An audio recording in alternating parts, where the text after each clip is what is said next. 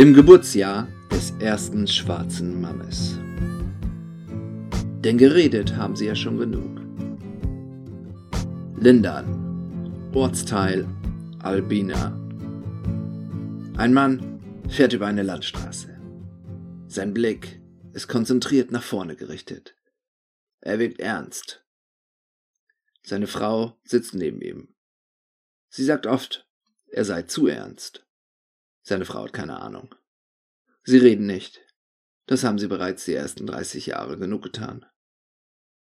Der neue Opel Rekord nähert sich der Heimat des Fahrers. Er schaut aus dem Fenster. Seit dem Jahrhundertsturm hat sich die Landschaft völlig verändert. Noch immer sind die verwüsteten Waldflächen nicht überall aufgeräumt und dort, wo die Arbeit getan ist, haben mächtige Raupenbagger riesige Wälle mit Reisig und Erde hinterlassen. Hier wird einmal wieder Wald entstehen. Ein Traktor mit einem Güllefass dahinter schleppt sich langsam vor den beiden her. Ein typisches Bild in dieser Gegend. Er versucht zu überholen, aber er bricht immer wieder ab. Er ist kein Mann, der unnötige Risiken eingeht. Er lässt sich nicht aus der Ruhe bringen.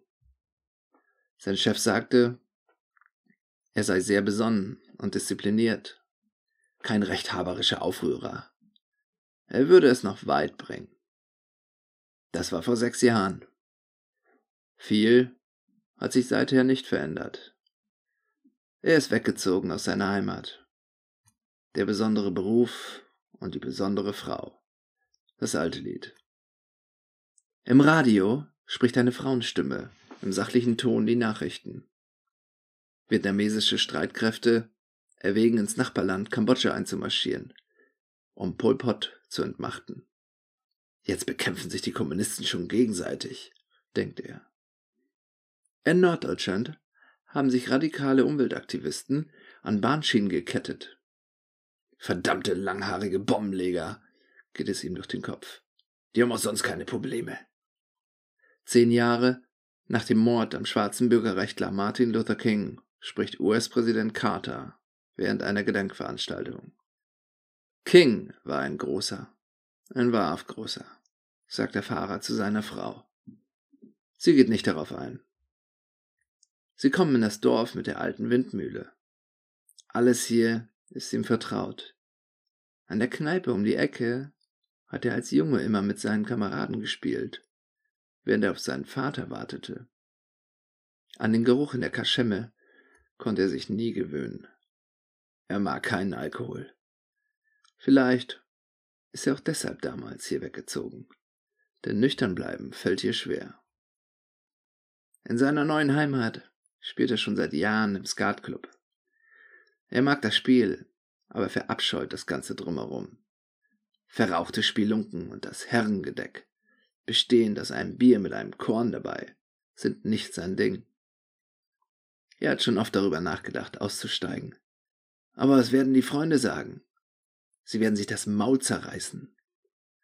Wenn es eines gibt, das er noch weniger mag als Alkohol, dann ist es das Gerede der Leute. Beim Anblick der Nachbarschaft seiner Kindheit spürt er, dass er sehr lange nicht mehr zu Hause war. Er freut sich ein bisschen, aber nur so viel, wie es seine Art zulässt. Der Anlass ist ja auch ein ganz besonderer. Länger als seine Eltern hat er seine Schwester nicht mehr gesehen. Sie war ja auch in der Ausbildung und sehr weit weg. Seine mittlerweile stark ergrauten Haare kennt sie so noch gar nicht. Er biegt rechts ab zur Mühle und kommt an einem kleinen Hausladen zum Stehen. Das höfliche Öffnen der Beifahrertür hat er bereits vor Jahren abgelegt. Schatz, sitzt die Krawatte? Sehr gut, wie immer, Schatz. Sie klingeln. Kurz darauf nähern sich Schritte. Eine stämmige ältere Frau mit blau-weißem Kittel öffnet die Tür und lächelt vertraut. Min Jung, lot die Oma. Keer Krus, du bist aber ja worden. Ganz gries Horst ja kriegen. Und Hilde, ich werd verrückt. Immer noch so schön as bi. Kom renn die beiden. Dieses Plattdeutsch hat er lange nicht gehört. Hineck, kiege is, wer du is, usen Jannis inkom und auf Hilde fort mir brocht. Ein älterer Mann sitzt am Küchentisch.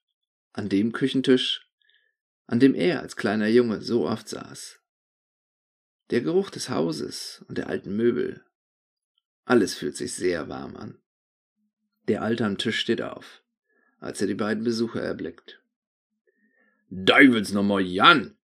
Dat du den Weg noch Nus noch findst. Komm rein und set jo doll. Erst eist ein Stück Kauken, Mame. Wir hab Gäste und hast Koffer de Tau. Bitte keine Umstände, sagt Hilde. Man redet und redet und hat sich ja lange nicht gesehen.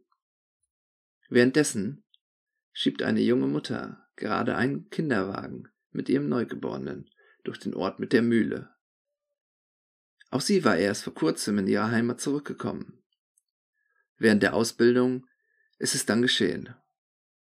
Ohne Vater und Mutter, weit weg von hier, ist sie oft mit Freunden um die Häuser gezogen. So wie in der Stadt kann man hier nicht feiern.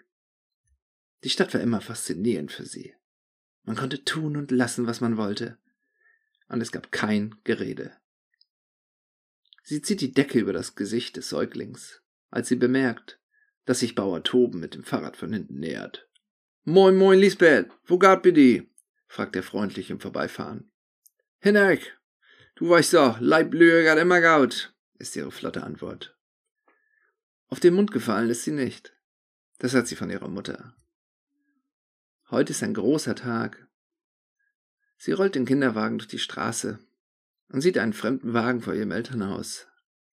Sie freut sich, ihn wiederzusehen, aber sie hat auch Angst, weil sie ihn nur allzu gut kennt. Sie tritt ein und bringt zunächst den Jungen nach oben ins Bett. Dann kommt sie in die Küche, begrüßt ihren Bruder und ihre Schwägerin und spielt ihre Rolle des frechen Landmädels. Fein, dat ihr so Frau kommen dann kann ich jou ja noch eben wat vertellen. Wat vertellen, Lisbeth? Fragt Jan neugierig. Wo ist denn die Kerl von den Jung? Tja, Jan, dat is so. In der Stadt, da lebt dat alles wat anders als hier. Da gibt het Socke und Söckelühe und mal ganz andere. Lisbeth, bist du nur unter der Rätselknacker gorn? Söcke und Söcke, wat soll dat heiden? Wo ist denn den Kerl nu? Gibt kein Kerl, Jan. Hafet nicht gehoben. Dat het, ja, einmal ja, hihi, aber dann noch nicht mehr. Also Jan, ich weiß, du bist so ein Bettchen altmodischer Strecket, aber dat is nu man wo des. Dat Kind wasset ohne Pappen ob. Dat hafet lange für ogom ogom, und dat wird wer geben. Da braucht man gar nicht verrückspellen. Dat hätt nu, du hast gar kein Kerl? Teufels ja. Und was mag wie nu? Utbildung. Hast du die denn wenigstens fertig kriegen? Jan, du lobt man gaut wen. Dat mot doch nicht jeden Mal lut werden, wenn du kommst. Du bist ja just mein Inkom. Wir hab wat zu vieren. Van Dorge ist Taufe. Und der brug den Popel kein Pappen für, sondern Kind. So. Und no, dort ist erstes Mal Korn tränken. Versucht die Mutter, den heimgekehrten Sohn zu beruhigen. Der Vater der Familie sitzt am Tisch, trinkt seinen Korn, wie es ihm seine Frau sagt, und hört schweigend zu. Dat bünd ja Neuigkeiten, Walde, sagt Jan und schaut seine Frau an. Ja, und dann giftet noch so eine Sorge, wat ich jou zu sagen hab, sagt Hilde zögernd und verlässt die Küche. Noch wat mehr? Hilde, heute ist wohl der Tag der Überraschung, wa? Der Mann hasst Überraschungen. Fast so sehr wie Dorfgerede. Lautes Babygeschrei nähert sich und durchschneidet die unangenehme Stille des Raumes. Hilde steht auf und möchte einen Blick auf das kleine Ding werfen, als Lisbeth mit dem Kind im Arm zurückkommt. Sie schreitet lächelnd auf die stolze Mutter zu und nähert sich dem Gesicht des Kindes. Als Lisbeth sich seitlich umdreht, sieht sie das Kind zum ersten Mal. Instinktiv greift sie nach der Schulter ihres Mannes. Der dreht sich ebenfalls zum Kind um, und als er es sieht, schreckt er plötzlich auf. Seine Stimme fährt hoch. Lisbeth, was ist das denn? Habt ihr, habt ihr jungen Dreck spellt oder wat? Säuglinge können doch manchmal kurz nach der Geburt diese dunkle Farbe haben, habe ich mal gelesen. Ist es nicht so?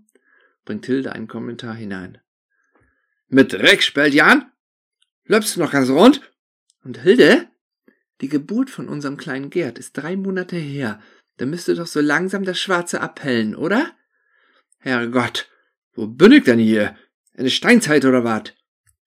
Lisbeth, Kind, du beruhig dich doch erst mal und setti doll, versucht die Mutter ihre Tochter zu besänftigen. Was ist nu? Ich löwe, wie brugt alias mal Schnaps? Mama, unterbricht Jan seine Mutter, wat wir hier buket, ist kein Schnaps, sondern eine Lösung. Mal wat anders. Wer die Lüren Dörberl davon? All noch nicht, aber dat kommt noch. Weil ich doch Simmels verdrocke, so wat rumsprechen dat. Und nochmal sag ich dir, Jan, ne Lösung, Bruckwi, wo ein Problem ist. Aber hier gibt dat kein Problem. Gertscherlei heiten. Wenigstens anständigen Norm kriege. Lisbeth, du kennst mich. Ich will dir doch nix Leipes. Du scheiß bloß mal über nachdenken, wat er bedürt mit schwatten Jung hier Land. Glöf mir eins, Jan. Ich denk an nix anderes als an dat Thema. So, dann sind wir ja immer wieder. Nu überlege Gott, wat los is, wenn wir toben in Stallmollen Haun fehlen dat. Wat meinst du, wat de Lür denket? Wer kennt dat wen was? Man haft doch sine Vorurteile, Lisbeth. De Lür hier bin doch einfach stricket, was du so mis sagst. De wäget nicht auf. Für de is man schwatt oder witt, aber de Tüsken güffet nix. Jan, donnert der Vater nun seinem Sohn entgegen. Toben Sie ne Heudas, hab mit dit hier nix zu down. Du bist die Kerl, die Probleme morget. Danke, Pappen. Pappen, ich säge die, dat schuff Probleme. Die Junge wird sich nicht integrieren können. Ich hab nix gegen Negerkinder, aber dessen mitten in der Familie. Nee, dat geht nicht. Die hier weg. Dat säg ich die Asset ist. Die Junge Mod weg. Der Vater steht mit hochrotem Kopf auf. Die Mutter schüttet eilig einen Schnaps ins Glas und schiebt es ihm vor. Er reißt es wild vom Tisch, so dass das Glas gegen die Wand knallt und in tausend Teile zerspringt. Der Knall weckt das Kind. Es schreit los. In dieser Küche ist jetzt jeder auf Adrenalin. Die Mutter macht einen letzten Versuch und hält ihn beim Arm. Aber er schüttelt sich los.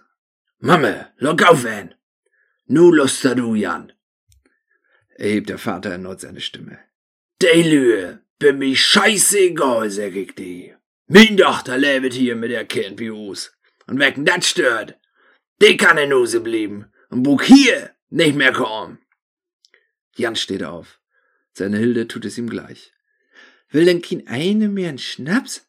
Macht die Mutter einen letzten Versuch zu retten, was nicht mehr zu retten ist. Die Gäste greifen sich ihre Jacken und gehen ohne ein Wort aus dem Haus. Das wird das letzte Mal sein, dass Jan die Schwelle seines Elternhauses übertritt. Sie steigen ins Auto und fahren zurück. Die Fahrt überschweigen sie, denn geredet haben sie ja schon genug.